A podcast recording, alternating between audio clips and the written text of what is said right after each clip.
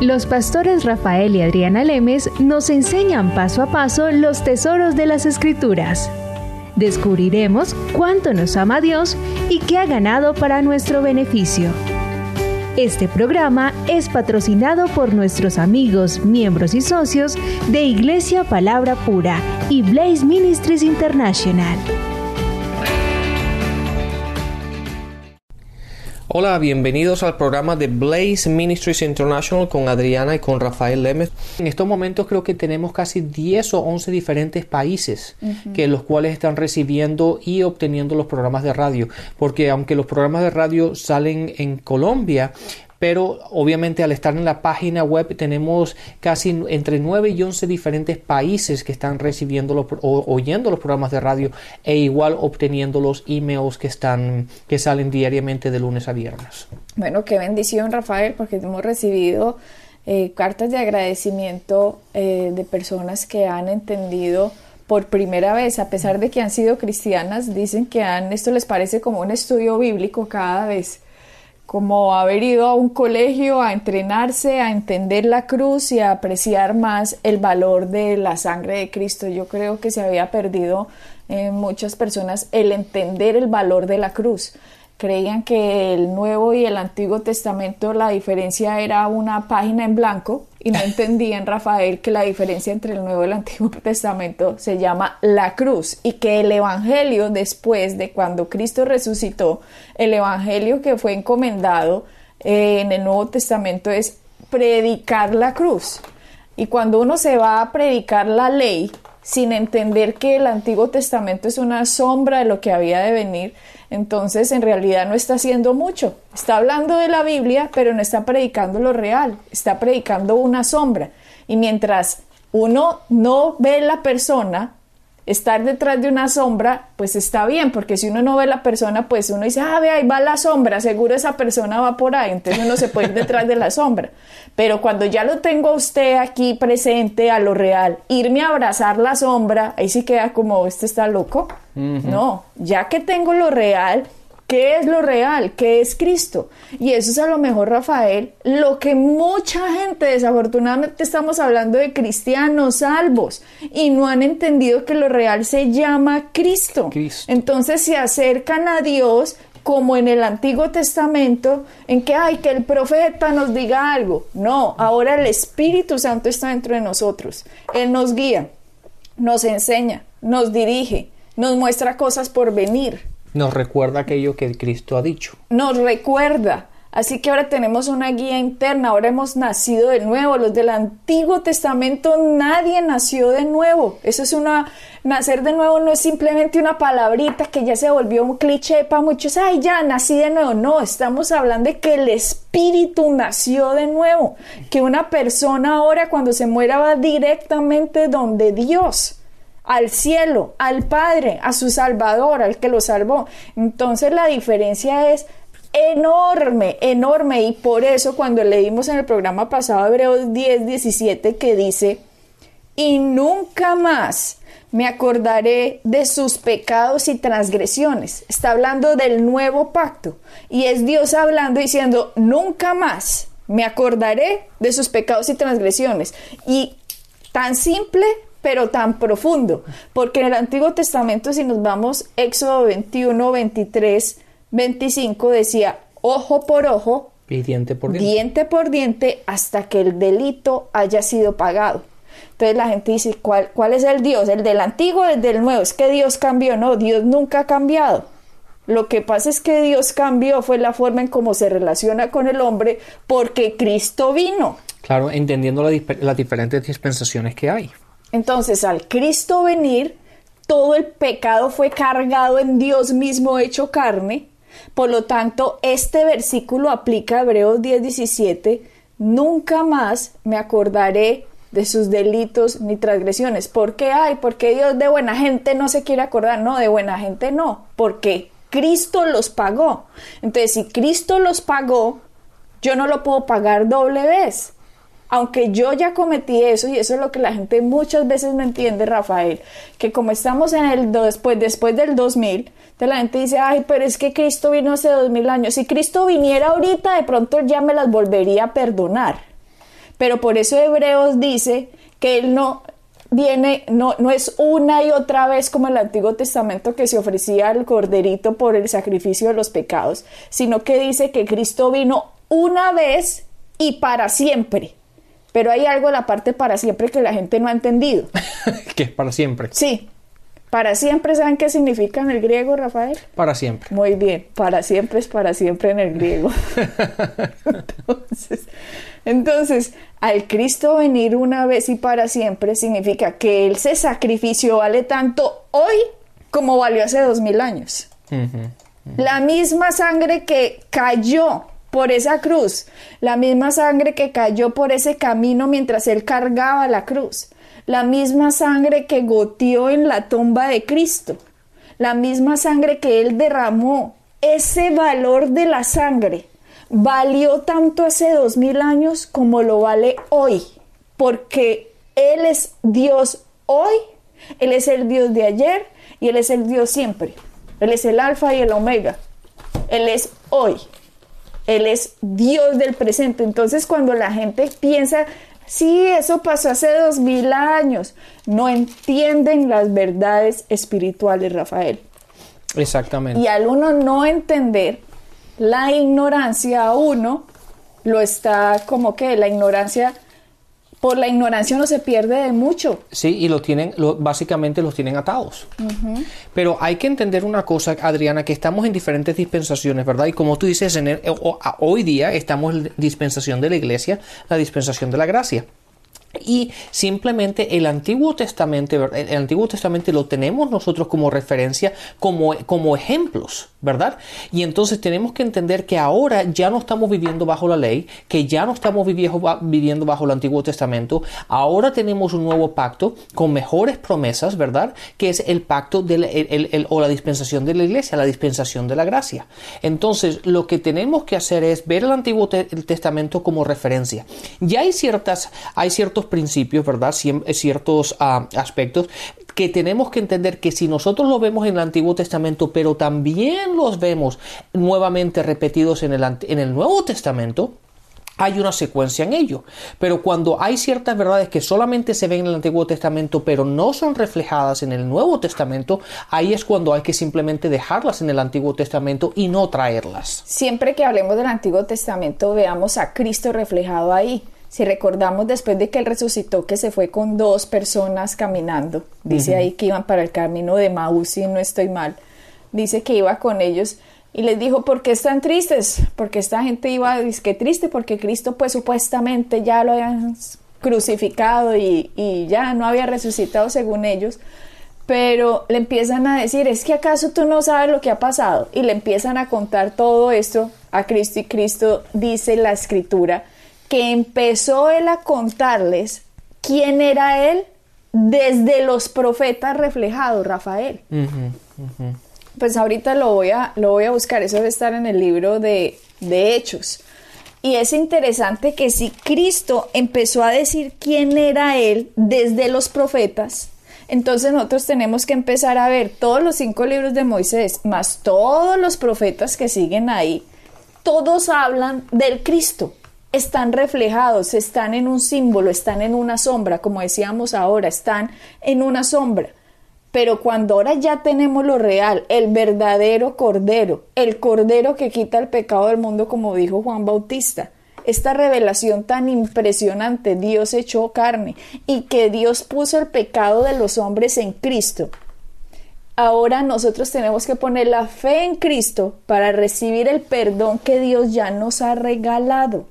Cualquier ser humano que no reciba el sacrificio de Cristo, entonces va a tener que pagar por sus pecados porque otro no pagó por él. Correcto. O no, o no, o lo digo mal, no que otro no lo hubiera pagado, porque Cristo los pagó, pero más bien por no haber recibido lo que Cristo hizo. Entonces en el programa pasado que decíamos, de que nos tenemos que perdonar también a nosotros mismos, Rafael, es porque cuánta gente está deprimida, cuánta gente está metida en el alcohol, cuánta gente se mete con vicios simplemente para salirse de la realidad y tratar, digamos, de olvidar cosas que han pasado en su pasado. simplemente porque no se han perdonado ellos mismos.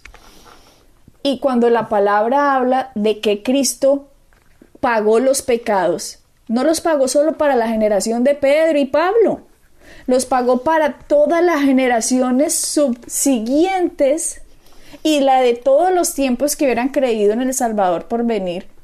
Todo se hizo en la cruz para que en el segundo regreso de Cristo, todos los que hayan puesto fe en la sangre de Cristo puedan disfrutar de todos los beneficios de lo que Él hizo. Pero gente que se llama cristiana no está disfrutando de los beneficios porque no valoran la sangre. Y como no valoran, ¿y por qué no la valoran, Rafael? Porque no la entienden. Yo cómo voy a valorar algo si no sé cuál es el valor. No tienen valor exactamente. Entonces yo primero tengo que entender el valor para después valorarlo.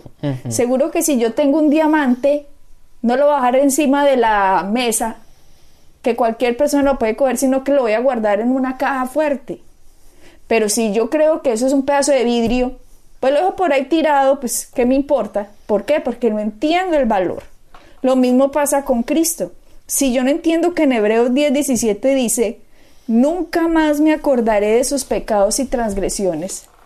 Entonces yo al ser cristiano y ver que Cristo pagó mis pecados, pero yo no me perdono, Exacto. entonces no le estoy dando valor a la sangre. Sí, de hecho Adriana, sabes cuando cuando hablamos del del valor personal, en la última una de las últimas conferencias que hice pasé me pasé casi una sesión, de hecho hablé la primera sesión duró tres horas, casi cuatro horas y hablé básicamente sobre el valor de la persona. ¿Por qué?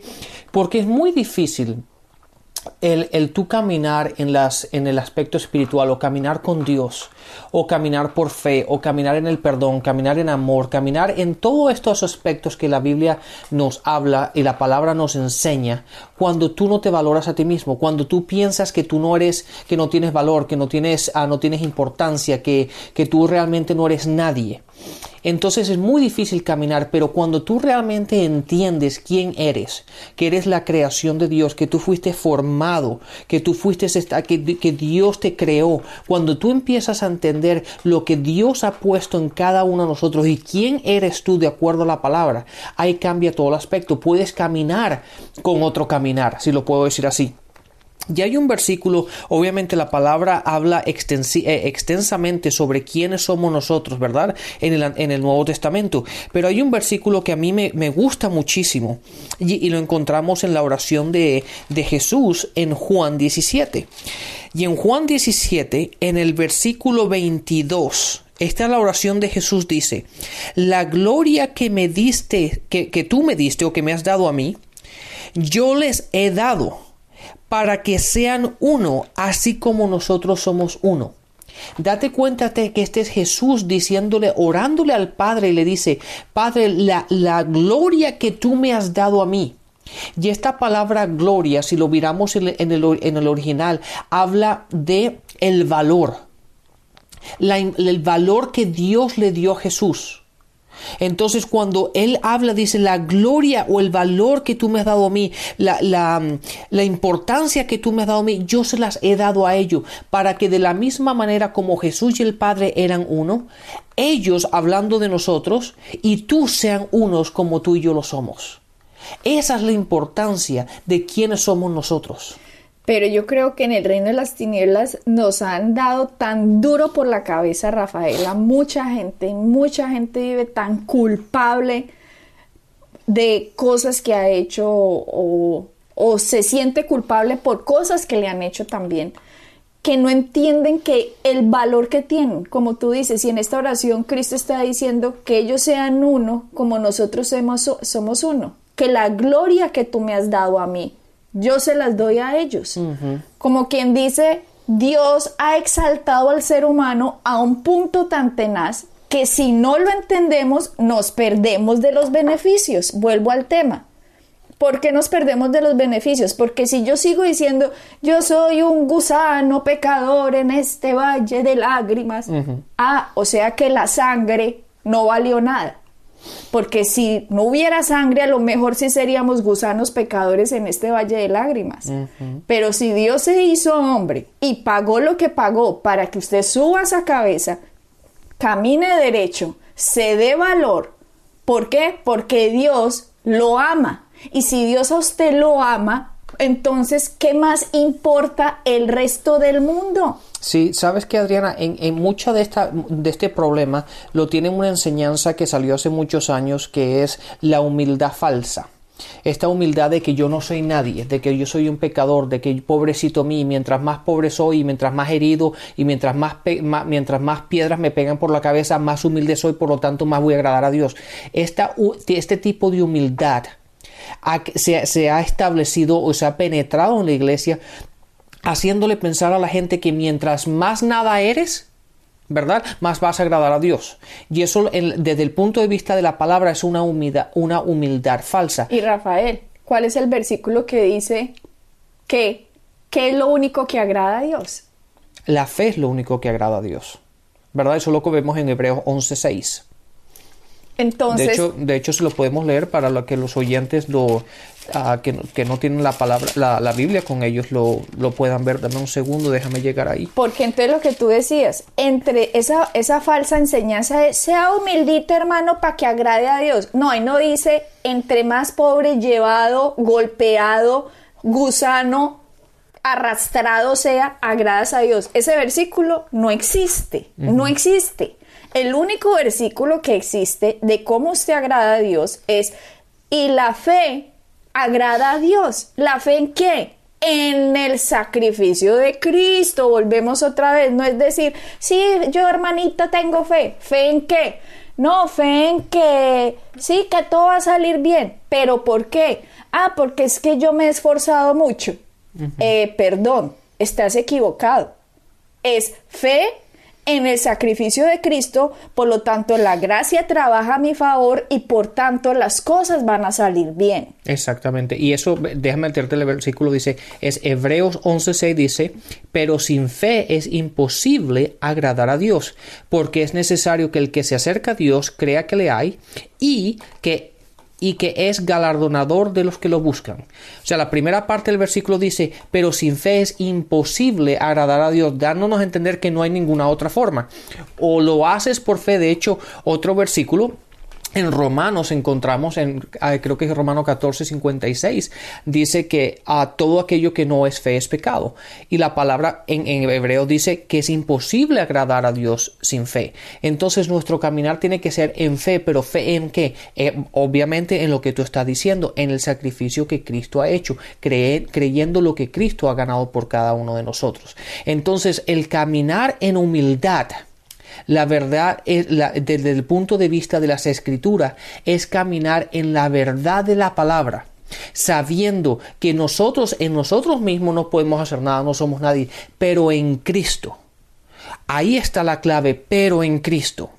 Eh, cuando nosotros caminamos en esa verdad y ponemos las cosas en perspectiva, caminamos en humildad porque sabemos que no es por nuestra propia fuerza, no es porque nosotros podemos, no es porque nosotros podemos ganar el favor de Dios, es todo por lo que Cristo ha hecho. Y cuando yo camino en esa verdad, yo estoy caminando en la humildad de la palabra. Entonces hay que poner las cosas en perspectiva, pero la gente tiene el, el pensar o la, o la idea de la, que la humildad es tirarte piedras a ti mismo. Y eso es incorrecto. Entonces, Rafael, si yo entiendo que Cristo pagó por mí en la cruz, derramó su sangre y que Dios no recuerda mis pecados más. ¿Por qué? Porque yo he puesto fe en lo que Cristo hizo, por lo tanto mi pecado quedó pagado en Cristo como si yo mismo hubiera ido en la cruz. Por eso Pablo dice, yo he sido crucificado con Cristo. ¿Por qué? Porque cuando yo me pongo en Él, es como si yo hubiera ido con Él, sin la necesidad de yo haber ido. Pero mi fe hace, otro pagó por mí. Entonces, cuando yo entiendo ese concepto, el pasado queda en el pasado. Por eso el mismo Pablo, a pesar de haber torturado a cristianos y buscarlos para que los metieran a las cárceles cuando él, él perseguía a la iglesia de Cristo. Un versículo después él dice, olvidando todo lo que quedó atrás y extendiéndome hacia lo que queda adelante. O sea, el mismo Pablo tuvo que perdonarse, digámoslo así, o entender el perdón de Dios para él poder proseguir. Claro, claro, porque si desde ese punto de vista, Adriana, él cómo él podía seguir adelante y caminar en fe y caminar en la verdad de la palabra cuando él sabía todo lo que había hecho. Él pensó que cómo Dios me va a perdonar a mí, cómo yo me voy a perdonar, cómo yo puedo vivir esta vida y hacer lo que Dios quiere que yo haga con lo malo que yo he sido.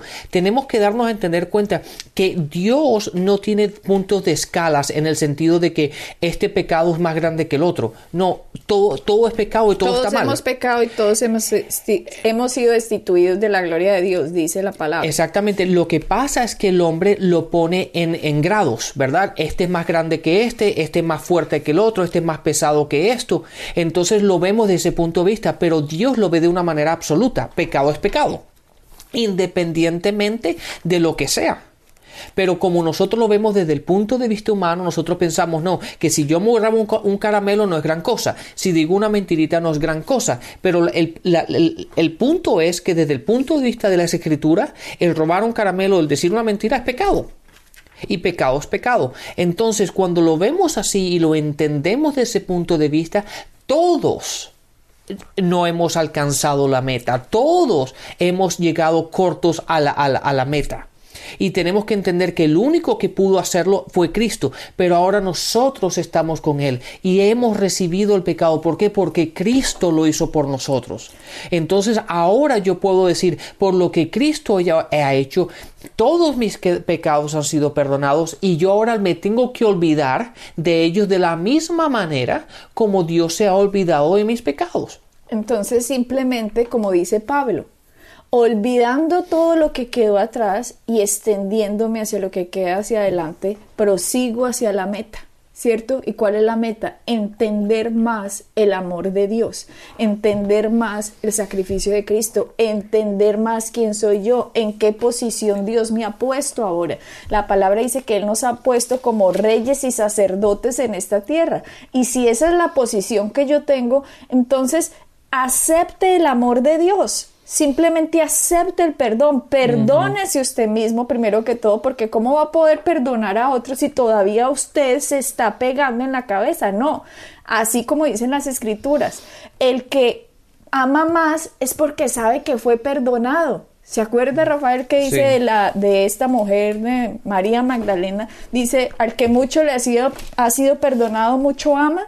Entonces simplemente en vez de golpearse, simplemente sea gracias Señor, gracias por tu perdón, gracias por lo que has hecho por mí, gracias porque sin ti yo nada sería. Ahí sí sin ti sería un gusano pues.